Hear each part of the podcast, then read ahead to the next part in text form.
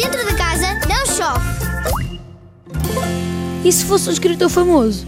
Toda a gente ia querer ler os teus livros e implorar-te para escreveres mais. Podes começar já.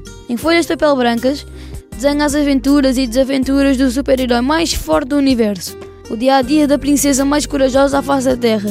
As peripécias do gato mais feliz do mundo, da banana trapalhona que está sempre a escorregar e a cair. Dá largas à tua imaginação. Podes usar canetas, lápis de cor ou até mesmo os dois. Quando acabares, podes ler o teu livro em voz alta para os teus pais e os teus irmãos. Vão adorar e pedir-te autógrafos.